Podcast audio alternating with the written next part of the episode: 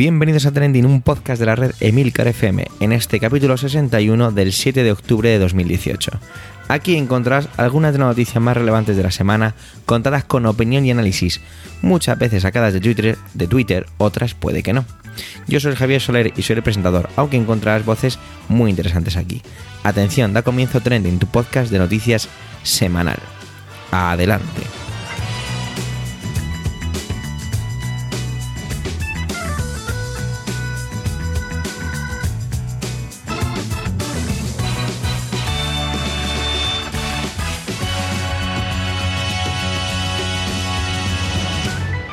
Este capítulo empiezo a grabar y edito tras recorrer 1454 kilómetros, por lo que necesito un poco de benevolencia por tu parte. Sí, la persona que está justo ahí al otro lado con los auriculares, el altavoz o como quiera que sea que lo escuches. José Antonio se ha ido a Estados Unidos y se ha metido en una cafetería de allí mientras leía el New York Times. El periódico de ahí ha sacado una serie de datos que quiere compartir con todos nosotros. Adelante, José Antonio.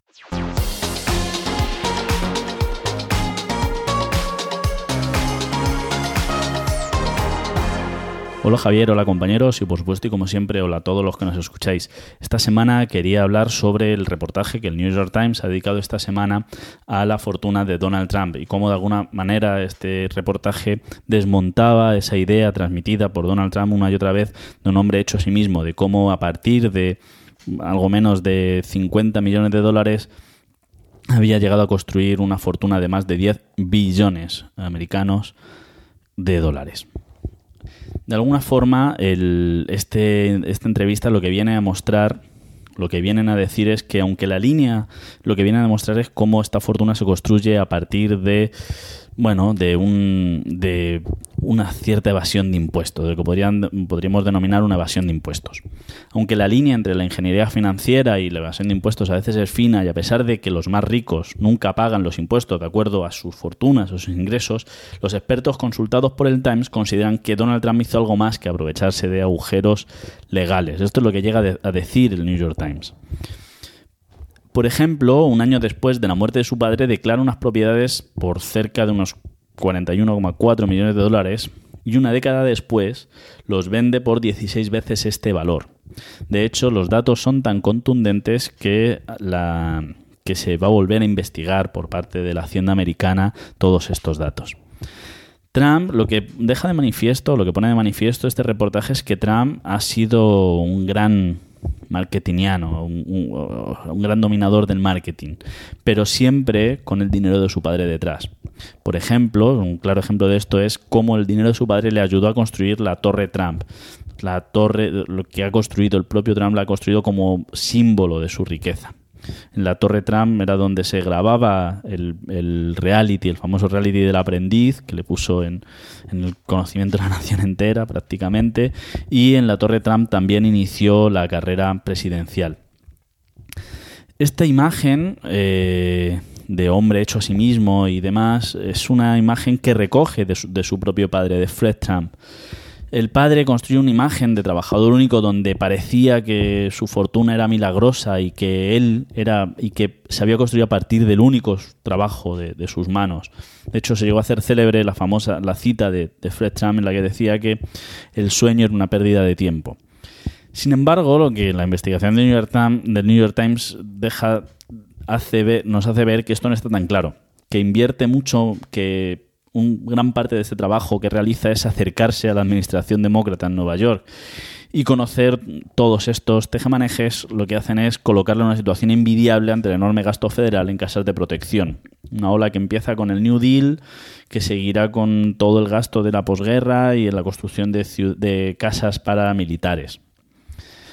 Desde el principio, Fred Trump cederá apartamentos a sus hijos en unas transacciones que no están nada claras y esto va a ser un poco el origen de, todo este de todo este embrollo societario, fiscal y demás.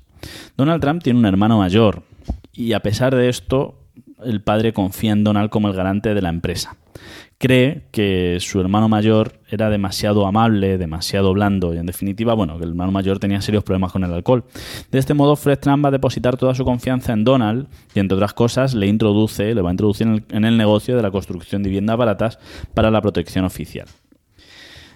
A partir de esta ayuda de su padre, Fred eh, no Fred, Donald Trump se convierte en un treintañero guaperas. Esto nos puede parecer muy extraño, pero sí, Donald Trump es un, treintañero guaperas con más de 200 millones, millones de dólares. Un chico rubio, blanco, alto, con una dentadura perfecta, blanca. Un reclamo irrechazable para la época, un triunfador. Y su padre ve claro desde el primer momento que es una estrella y lo que va a hacer es, de alguna forma, apoyarle.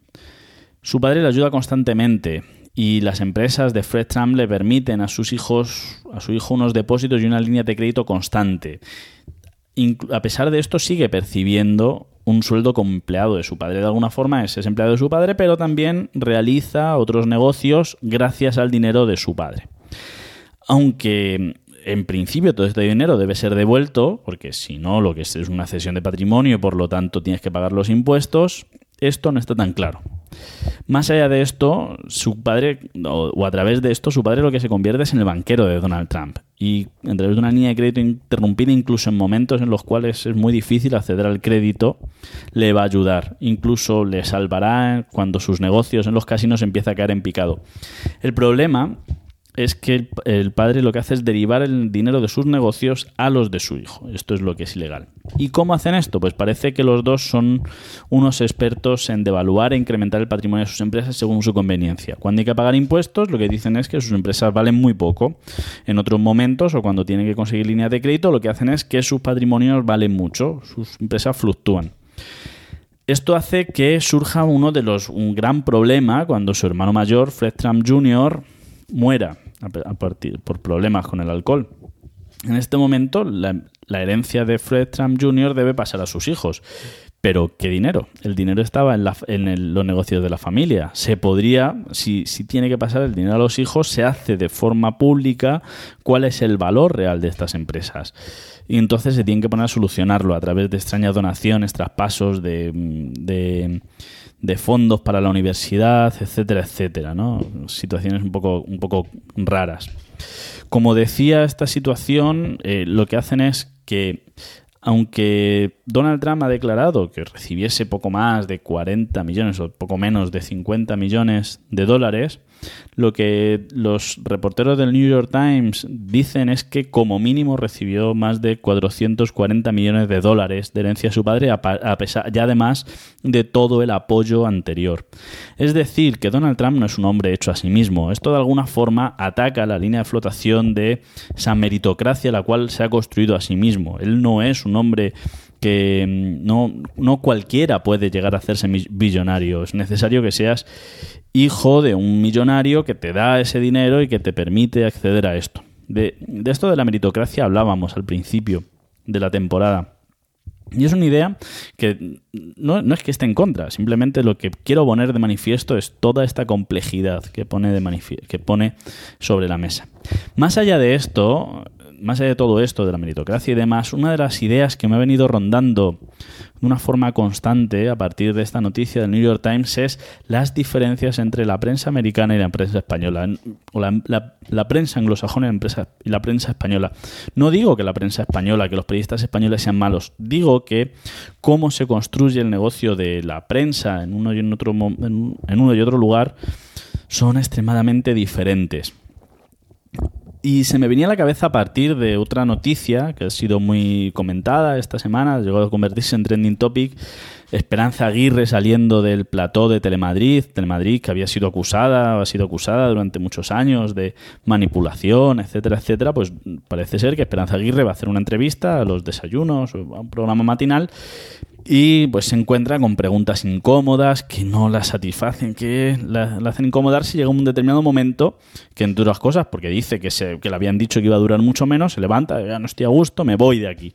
Lo que es realmente bochornoso es que los políticos se permitan hacer esto. Es como cuando las preguntas supuestamente incómodas de Ana Pastor, que en realidad, o sea, cualquier periodista americano o inglés hace unas preguntas mucho más incisivas, son contestadas de una forma con evasivas, e incluso los políticos, de todos, ¿eh? de todos los, de todos los partidos, eh, son capaces de decir mm, ¿por qué me preguntas esto? Eso no es, no es correcto, eso no puede ser así, esto. O sea, son capaces de, de de decirle a, un periodista cuáles son las preguntas que tiene que hacer. El otro día un periodista inglés ponía contra las cuerdas a uno de los defensores del Brexit, ¿no? diciéndole que si se demostraba que al final esto del Brexit no estaba tan atado, que no era que no era como lo habían vendido, que sí presentaría su dimisión y él intentaba escurrir el bulto pero el periodista no le dejaba y le volvía a repetir una y otra vez que se iba a dimitir, que si no iba a dimitir, que se iba a dimitir y termina de alguna forma abroncándole al final de la entrevista. El periodista al político, todo lo contrario, todo lo contrario, porque de alguna manera en el mundo anglosajón los políticos no han llegado a, verse en ese poder de manejar los medios. El problema es que en España los políticos han estado muy acostumbrados, y digo todos, ¿eh? no, no digo digo todos, han estado muy acostumbrados a manejar los medios. Todos tenemos muy claro cómo, cada medio pertenece a uno u otro, uno u otro sentido, a uno u otro partido y demás. Y de alguna forma se pierde ese poder de la prensa o de los medios de comunicación como contrapeso del poder. Eso es lo realmente doloroso.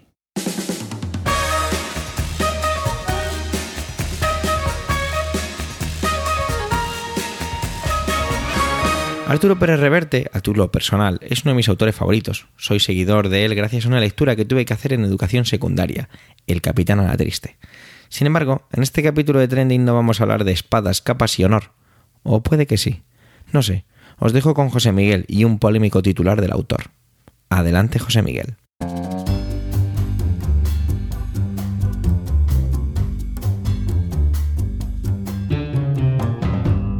Hola a todos. Hoy voy con una de esas historias que le gustan al jefe Javi. Probablemente haya pasado desapercibida para la mayoría de vosotros, pero a mí me ha llamado la atención.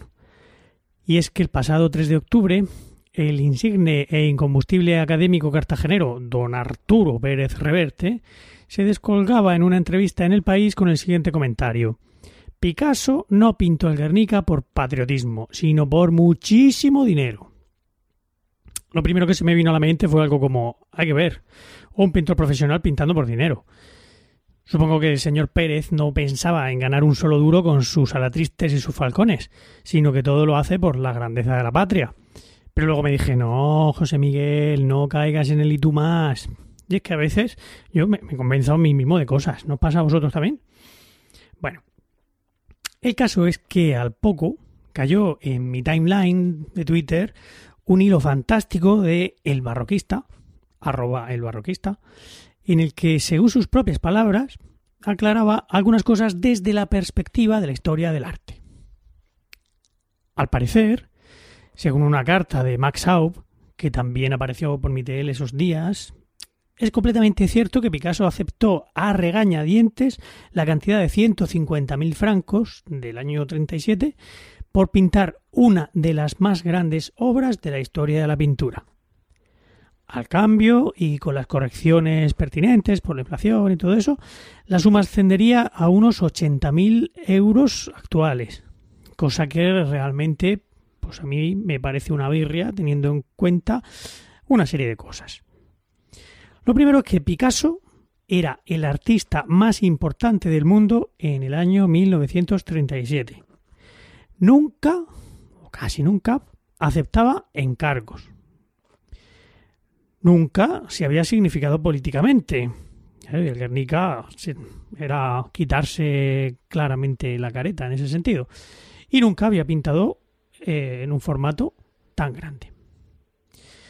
Por otro lado, el gobierno de la República, que fue el que le encargó el cuadro, insistió tanto en que cobrara para poder demostrar después su propiedad sobre, sobre el cuadro en cuestión. Sin embargo, el arquitecto del pabellón de España en la Expo de París, que es donde se iba a presentar el cuadro, donde se presentó, insistió en que solo se le pagaron los materiales y el transporte, que el trabajo en sí, decía este señor, fue un regalo. En realidad, hasta que no aparezcan los recibos de esos 150.000 francos o de otros 50.000 que se dice que, que se le pagaron previamente, pues nunca podremos saberlo con seguridad. Eh, tenemos una carta de Max Aup en la que dice que aceptó, que aceptaba, después de insistirle mucho, que aceptaba cobrar 150.000 euros. Pero lo que no tenemos son ni los, recibos, los recibos firmados por, por Picasso, ni ningún tipo de registro de salida de esa cantidad de algún, de algún, algún archivo de la República. Por lo visto, Además, esa, esa cantidad de 200.000 francos, 250.000 más 50.000, lo que sea, fueron el pago de un del total de las cinco obras que se presentaban en el pabellón. En el pabellón no solo se presentaba el Guernica, sino que había otras tres o cuatro, otras cuatro esculturas de Picasso. Además, solo para pintar el Guernica, eh, Picasso tardó, estuvo dos meses trabajando en ese cuadro exclusivamente y tuvo que alquilar un espacio especial para poder pintar un cuadro de semejante tamaño, no cabía en el estudio que él tenía en París. Obviamente, el artista más importante del mundo habría ganado mucho más que esa cantidad en dos meses de trabajo. Si, como dicen los defensores de su avaricia, es cierto que cobraba unos 20.000 francos por cada trabajito normal y corriente. No tengo muy claro a dónde quieren llevar llegar los que, como el señor Pérez, defienden la motivación puramente económica de don Pablo. Lo que sí me parece es que con comentarios como ese, nuestro aguerrido autor de bestsellers se hace un autorretrato a la altura del del mismísimo Picasso. Y con esto acaba mi intervención de esta semana. Muchas gracias a los que habéis llegado hasta aquí y hasta pronto.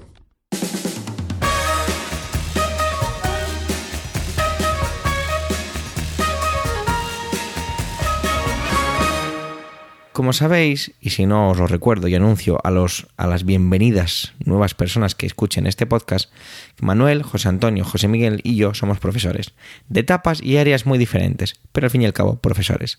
El pasado viernes fue el Día del Docente y de ello nos viene a hablar don Manuel. Adelante Manuel.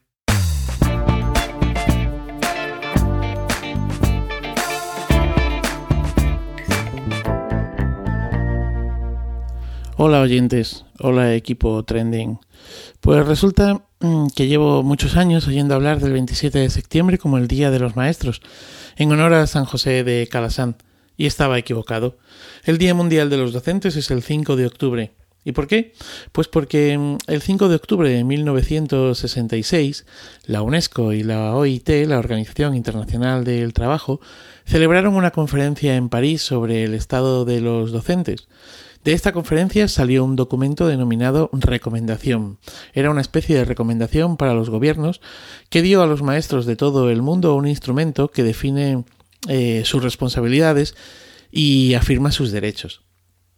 Al adoptar esta recomendación, los gobiernos reconocieron por unanimidad, bueno, aquellos gobiernos que lógicamente adoptaron esta recomendación, pues reconocían por unanimidad la importancia para la sociedad de contar con maestros competentes, cualificados y motivados.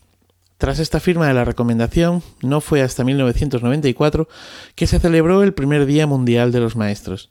Y más tarde, la Conferencia General de la UNESCO, concretamente el 11 de noviembre de 1997, adoptó la recomendación sobre el estatus del personal docente de educación superior. Pues la primera recomendación la de 1966, pues eh, tan solo atendía a los docentes de infantil, primaria y lo que sería un poco nuestro bachillerato. Así, el pasado 5 de octubre, Twitter se llenó de mensajes súper motivadores, súper positivos, etcétera, etcétera, etcétera, sobre el oficio de maestro. Tan de buen rollo que me daban mal rollo. Parecía una gamificación del día y su celebración. Parecía como si los docentes estuvieran haciendo tweets cooperativos, previo coaching y mindfulness personal y del tema, además de trabajar por proyectos y, por supuesto, evidenciando su manejo de las TICs e incluso alguno en otra lengua, que para eso somos bilingües. Vale, sí, esto que acabo de decir he sido muy ácido, irónico, sarcástico y, hasta he podido parecer irrespetuoso. Bueno, no me lo tengan en cuenta. Nada más lejos de mi intención faltar el respeto a los docentes. Pero es que últimamente, y no es unos días ni unos meses, ya va para años, que me llevan los demonios con esto de los nuevos aprendizajes y las modas educativas. Además pienso sinceramente que detrás de todo este humo que se vende, lo que está presente es la incapacidad de las administraciones para hacer un pacto por la educación.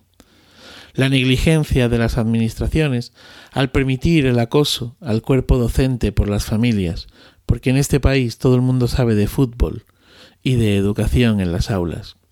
El cooperativismo de la administración, detrás de todo esto está el corporativismo de la administración y los equipos directivos con docentes que mejor podrían quedarse en casa, pues ya no solamente es que no educan, es que ni siquiera saben que esos niños o adolescentes que tienen delante son personas y merecen un respeto.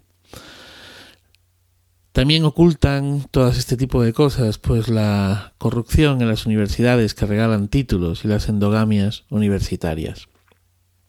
Y es que, mientras hablemos de bilingüismo, no estamos hablando de colegios gueto. Mientras hagamos mindfulness, coaching y emociones, no estamos hablando de una enseñanza pública cada vez más devaluada, devaluada por la propia administración. Mientras hablemos de gamificación, no estamos hablando de un acceso a la función docente con una carrera de prestigio. ¿Cómo puede ser que me encuentre con docentes que cometen innumerables faltas de ortografía y que se vanaglorian de no leer? Mientras hablemos de trabajo por proyectos, TICs y no sé cuántas cosas más, pues no estamos afrontando una función docente de calidad, con personas competentes, cualificadas y motivadas. Ojo, no digo que todas estas tendencias y nuevas formas de aprendizaje no valgan, ¿eh? Yo mismo estoy en estos momentos participando en un MOOC. Yo mismo he recibido formación en los últimos años sobre todo esto. Tampoco quiero decir que mis maestras y maestros fueran la leche, que va. Tampoco quiero decir que, que aquello fuese muchísimo mejor o que cualquier tiempo pasado fue mejor. Apenas guardo recuerdo de mis maestros. Apenas guardo recuerdo de ellos. Tan solo de la señorita Marieli, que además era la señorita Marieli y se decía así todo junto, la señorita Marieli. Bueno, pues ¿por qué recuerdo, recuerdo de ella? Pues porque me dejó jugar en infantil, porque no me atosigó. En primaria, mis recuerdos se circunscriben a algún que otro bofetón, tirón de patillas y castigo. Debían ser de los que pensaban que la letra con sangre entra. En el BUP no tuve ninguna referencia. Fue en COU y en mi primer año de universidad cuando descubrí a dos verdaderos docentes. Por eso digo, reitero, que tampoco es que pueda decir que los tiempos pasados fueron mejores. Sin embargo, en COU mi profesora de literatura española, María Jesús, me enseñó a leer. A leer entre líneas, que de la otra manera ya sabía hacerlo. A apreciar un verso de Lorca, de Cernuda, de Alberti. A digerir cinco horas con Mario a gozar con las bicicletas son para el verano. Ahí sí. Y luego, al año siguiente, don Antonio me enseñó a mirar. No en vano era mi profesor de arte antiguo. Luego lo fue de muchas más cosas. Incluso me enseñó a mirar la vida más allá del arte. Creo sinceramente que en los tiempos que vivimos, en el más amplio sentido de la expresión, los tiempos que nos ha tocado vivir, cada maestrillo tiene su librillo y que cada uno debe enseñar y procurar el aprendizaje del otro desde el lugar más accesible para todos. A unos les funcionará la clase magistral, a otros la gamificación, a otros les funcionará hacer, eh, pues no sé, el trabajo por proyectos, el aprendizaje cooperativo, aprendizaje y servicio.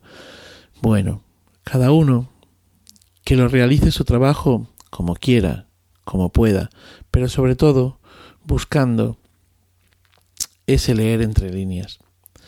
Por este doble oficio que tengo, son muchos los docentes con los que me relaciono, y os puedo asegurar que hay muchos que no saben ni mirar ni leer entre líneas, pero que otros muchos, otros muchos, se levantan cada mañana con la sonrisa puesta, porque tienen probablemente uno de los mejores oficios del mundo, porque a pesar de las dificultades de todo tipo, saben que han nacido para ser docentes, porque los minutos que pasan en las aulas son minutos de felicidad. Menos lo son pues los de los claustros, programaciones, correcciones, etcétera. ¿Qué se le va a hacer? Maestras, maestros, sois la leche. Feliz día y feliz vida.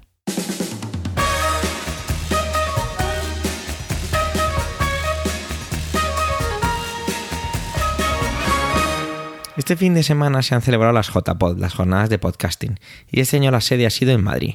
Don David Isasi, miembro de la red de Milcar FM con su gran podcast Perspectiva, y junto con Carlos Burges y Emilio, aunque ahora está más pendiente de cambiar pañales, en Proyecto Macintosh, han podido asistir y le pedí que nos hiciera una crónica de las mismas.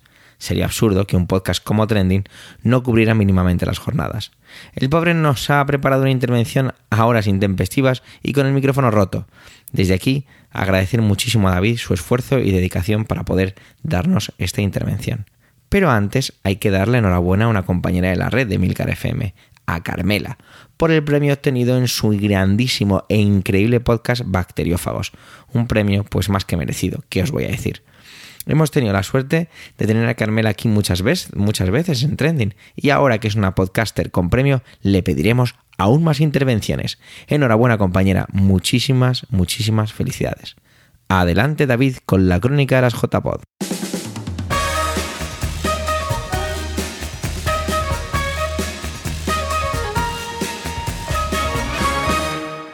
Muy buenas a todos. Soy David Isasi y me ha pedido Javier que os haga un breve resumen de lo que han sido las jornadas de podcasting celebradas en Madrid. Yo acabo de terminarlo, bueno, acabo de volver a casa. Lo notaréis por la voz que no está muy allá, está un poquito cascada de, de tanto gritar y elevar la voz por allá. Pero bueno, creo que puede eh, servir este breve resumen de lo que han sido. Eh, además, tengo la mala suerte de tener que grabar con el teléfono porque el micro mm, pues acaba de reventar. No sé qué le ha pasado, he intentado grabar con el ordenador, pero bueno, espero que tenga la calidad mínima suficiente como para, para poder grabar. ¿Qué han sido las jornadas de podcasting 2018? Bueno, pues eh, se han celebrado en Madrid el 5 y, el 6 de octubre. Las ha organizado MadPod, que es la Asociación Madrileña de Podcasting, y aproximadamente ha habido una entrada de unas 300 personas en los teatros Luchana. La verdad es que el entorno pues ha sido muy bonito, ha sido un sitio céntrico donde todo el mundo que se ha querido desplazar ha podido desplazarse a Madrid, bien comunicado. Bueno, pues lo que siempre se ha pedido de unas jornadas de podcasting. Este año ha traído alguna diferencia con respecto a los años anteriores. Eh, este año, por ejemplo, se ha tenido que alquilar un local para poder ubicar las jornadas. En otras ocasiones, pues buscando eh, alguien que nos cediera un local, eh, pues siempre a la, a la a la junta, a la junta no, a la eh, a las personas que se encargaban de gestionar las jornadas de podcasting, bueno, pues en quien más, quien menos encontraba eh, un local. Este año la Junta o las personas que se dedicaban, que se han dedicado a, organizar las jornadas, pues decidieron que fuera en el Teatro Luchana y bueno, la verdad es que hay que reconocer que el sitio estaba muy bien y es un sitio pues que realmente se pueden organizar unas jornadas de este tipo. Este año se les ha dado un enfoque más empresarial, incluso hemos podido ver empresas o gente como, como Google eh, en alguna de las ponencias del evento han tenido, por supuesto, pues su entrega de premios, que este año han sido eh, incrementados, porque hemos tenido, pues como siempre, la Asociación Podcast, eh, hemos tenido Spot, pero también hemos tenido un premio de Ivos, hemos tenido también un premio de, de MadPod. Bueno, digamos que ha habido diferentes premios, lo cual pues siempre le da un poco más de vidilla a las jornadas. Hemos tenido los típicos podcasts en directo que han estado bastante bien, hemos tenido diferentes ponencias y hemos visto cómo las diferentes plataformas de alojamiento y reproducción de podcast pues han presentado presentado su apuesta por la monetización durante el 2019. En concreto, pues tanto Evox como Spreaker, que suelen ser eh, patrocinadores habituales de las jornadas, pues este año han venido a presentarnos, bueno, cómo podemos monetizar eh, en caso de que estemos dispuestos a monetizar, porque hay gente que no le interesa monetizar, simplemente lo hace por, por hobby. Bueno, pues si estás dispuesto a monetizar tu podcast, ¿cómo puedes hacerlo? Y bueno, cada una de sus plataformas tenéis colgadas en la en el canal de YouTube de MadPod tenéis las, eh, las diferentes ponencias para los que no, no habéis podido asistir. Bueno, pues eh, unas jornadas que, que, comparten los podcasts o podcasters que buscan una monetización en, su, monetización en su trabajo con otras que lo único que buscan es disfrutar de su hobby. Digo, me refiero a otras personas, que me refiero que hay diferentes perfiles, el que, mm, bueno, que tiene igual un interés más empresarial, el que simplemente lo que hace es disfrutar de un hobby y donde tiene pues la ocasión de encontrarse con amigos, incluso oyentes que van a conocer a sus, a sus podcasters. Yo la verdad es que mm, respeto ambas partes, respeto al que le quiere sacar una rentabilidad de todo esto. Espero que nunca tampoco se olvide que el podcasting eh, original es aquel que nace de esa persona que delante de un, su ordenador y cogiendo un micro para grabar, pues hace un podcast. Tanto, tan... Eh, tan derecho, tanto derecho tiene uno como lo tiene el otro y que, bueno, y que a partir de ahí, pues que creo que podemos convivir todos en la afición, en el sector, en el negocio, donde estoy convencido, como decía, que, que cabemos todas las partes. Y simplemente pues dar la enhorabuena a los organizadores porque ha sido para mí un éxito. Creo que se han quedado dos cosas en el aire.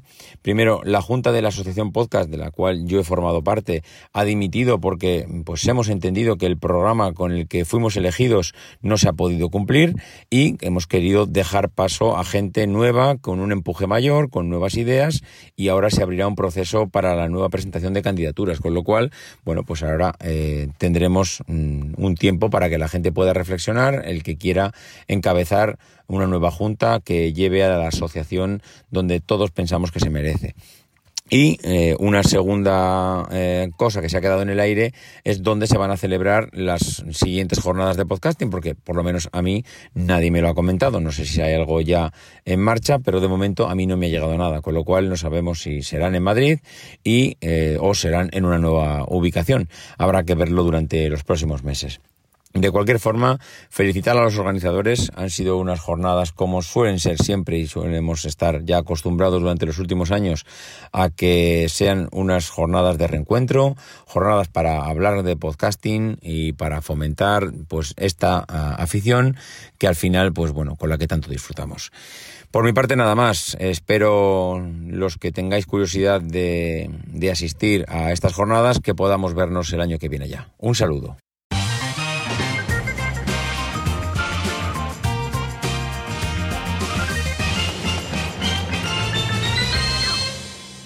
Antes de mi intervención quiero dar de nuevo la enhorabuena a otro podcaster por su premio. Se trata de Pedro Sánchez, el bueno, no el presidente. No solo porque se haya pasado por aquí en algunas ocasiones, sino por su implicación con todo esto del podcasting. Desde aquí, don Pedro, enhorabuena. Como decía al principio del capítulo, he tenido un fin de semana con muchos kilómetros a mis espaldas. Ayer sábado paramos a comer en un bar de carretera y me sorprendí mirando el noticiero, mientras mis compañeros de viaje hablaban sobre temas diversos. Antena 3 era el canal seleccionado por una camarera de tan rápidos movimientos como eficacia en los mismos. Gran parte de los mismos se centraban en el fallecimiento, perdón, gran parte de los mismos eh, noticiarios, perdón, eh, se basaba en el fallecimiento de la gran Monserrat Caballé eso hizo que nuestra conversación se centrara en hablar sobre ella. Uno de mis compañeros de mesa tuvo relación en el pasado con el mundo de la zarzuela y ahí quedó la conversación. El noticiario seguía contando las noticias cuando, y por culpa del ruido del lugar, no lograba entender. En la pantalla se veía lo que, lo que cualquiera podría haber adivinado como un videoclip del género musical reggaetón, si es que se le puede llamar género musical. Pero bueno, eso sería otro, otro debate. Y un círculo superpuesto a uno de las personas que aparecen en el vídeo. Parece que las imágenes causaron algún tipo de efecto sobre todos los comensales que nos hallábamos allí, porque se produjo una especie de disminución del ruido, y pudimos comprobar de qué se trataba la noticia. Parece que ese hombre que aparecía marcado con el círculo es una persona buscada por la policía desde 2016. Se trata de Francisco Tejón, líder del clan de los Castaña. Permitidme que en mi cabeza empezara a sonar la banda sonora de Narcos, la famosa serie de Netflix. Resulta que la policía de la línea de la Concepción está segura de que es él, junto al cantante clase A. Hay que buscar un nombre diferente para este cantante. Creo que deberíamos abrir, no sé, una especie de encuesta o algo, porque, bueno, da igual. Parece ser que además, en los planos del videoclip, cuando se muestran exteriores, la policía parece identificar a uno de los inmuebles que pertenecen a, a este clan. Y cito palabras del diario El País, ya que inmediatamente saqué el móvil, el iPhone, para buscar, hacer una búsqueda sobre esta persona.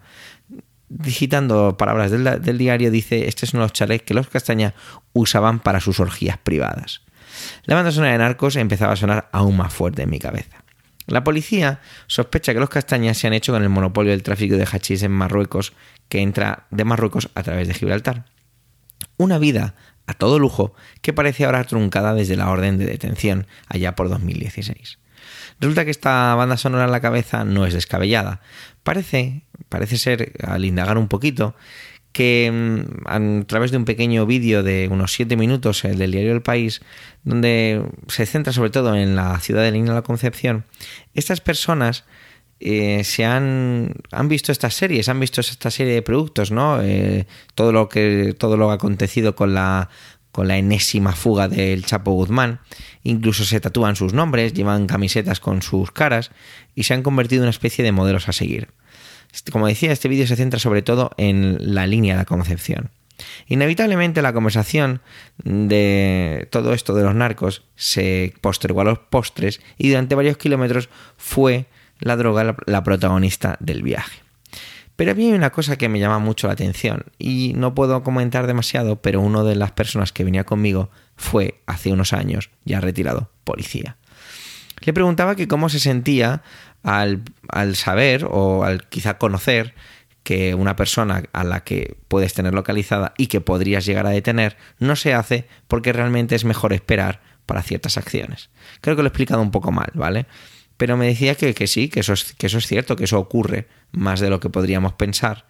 Y me alucinaba, ¿no? Empezaba a cambiarse la, la banda sonora de Narcos por la banda sonora de Shoots, la serie de abogados. Bueno, no lo sé. Recuerdo un compañero, eh, mi compañero de trabajo, que me contaba las andanzas de un amigo suyo, profesor de secundaria en la línea de la Concepción, y contaba que era imposible prácticamente dar clase. La motivación de, los, de la juventud se basa en el mundo de las drogas, y es que lo entiendo perfectamente. Ese videoclip es la guinda de un pastel muy apetecible, un pastel de lujos, excesos, sexo, coche, viajes, mientras que su ciudad no ofrece prácticamente nada como alternativa. Supongo que no es ilegal que una persona huida de la justicia salga en un vídeo musical, pero todas las personas involucradas en un evento de estas características deberían saber quién es, ¿no? También puedo entender el miedo a decir nada. Y aquí acaban las bandas sonoras de ficción para pasar a un silencio atornador y vestido de cruda y maloliente realidad sobre todo esto. Ahí tienes a esa persona en ese vídeo, que puede ser lo siguiente, ¿no? Vivimos en una sociedad ahora en la que todo es alarde y todo se basa en las redes sociales, ¿no? De hecho, Instagram ha jugado un papel importante, ya que haciendo una transversal me encontraba con un artículo en el que a través de, de una cuenta de Instagram anónima, un narco o un perteneciente a la banda traicionaba a esta por venganza. Bueno, pues eso, ¿qué será lo siguiente, no? Es muy curioso cómo evoluciona todo esto. Otra vez el dinero lo mueve todo. Qué ignorante soy y qué estúpido me siento. Vivo una burbuja cuasi perfecta. Y es que me doy cuenta que mediante una mínima exploración a las altas horas de la noche, mientras el coche descansa fuera, las barbaridades que ocurren en el mundo de las drogas que están tan cerca de mí que a veces ni me lo creo. Porque aún vivimos en un mismo lugar, pero hay muchos mundos aquí. Hemos llegado al final de este sexagésimo primer capítulo de Trending. Gracias por el tiempo que habéis dedicado a escucharnos. Tenéis los medios de contacto y toda la información y enlaces de este episodio en emilcar.fm barra trending, donde también podréis conocer los demás podcasts de la red. En emilcar.fm, además en la cabecera, hemos colocado un botoncito para que os podáis registrar y no perderos nada de lo que ocurre. ¿Os gusta Trending? Recomendarnos, debatir nuestras intervenciones y completarlas con comentarios. Y si después de todo lo anterior encima nos dejáis estrellas en iTunes, pues sinceramente eso sería increíble. Un saludo y hasta la semana que viene.